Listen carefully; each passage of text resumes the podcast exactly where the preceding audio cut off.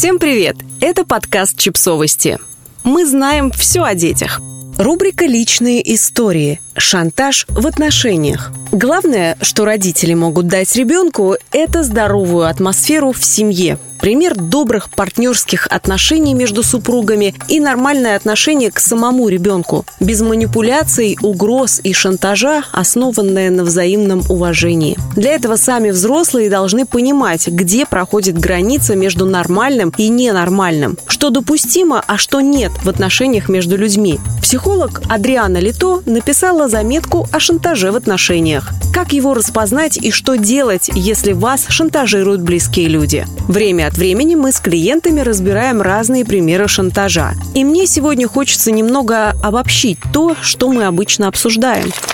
Шантажисты бывают двух типов. Незнакомцы – редкость. Знакомые – люди, с которыми у вас нет эмоциональных отношений, но вы их лично знаете. Семья – Шантажировать можно угрозами убийства, самоубийства, разрывом отношений, увольнением, тюремными сроками, разглашением информации и созданием сложностей. Важнее всего понимать, что оружие шантажиста – страх и чувство вины. В большинстве случаев шантажист не готов осуществлять то, чем он угрожает, кроме, конечно, страшных вещей, таких как похищение за выкуп. Но большая часть истории шантажа, конечно, касается близких и семейных отношений. Оформление документов детям, отцы отказываются подписывать разрешение на выезд, угрозы самоубийством или смертью от инфаркта родителей и партнеров, эмоциональный шантаж прекращением отношений.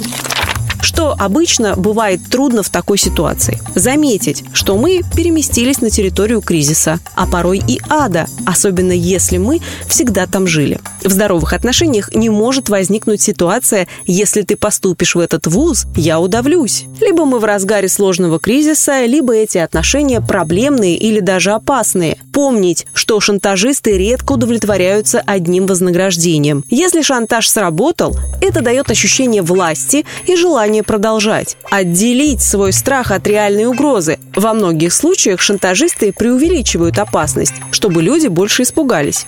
Обратиться за помощью к друзьям, к психологу, в полицию и так далее обычно очень стыдно или страшно. Что помогает? Проверить факты – самому рассказать историю о шантаже, поговорить с кем-то еще о случившемся, собрать статистику о похожих случаях, например, сколько матерей покончили с собой из-за того, что их ребенок пошел не в тот вуз, оценить вероятность исполнения угрозы, разорвать отношения, на некоторое время уйти подумать, обратиться за психологической помощью, обратиться за юридической помощью, если подходит. Подписывайтесь на подкаст, ставьте лайки и оставляйте комментарии. Ссылки на источники в описании к подкасту. До встречи!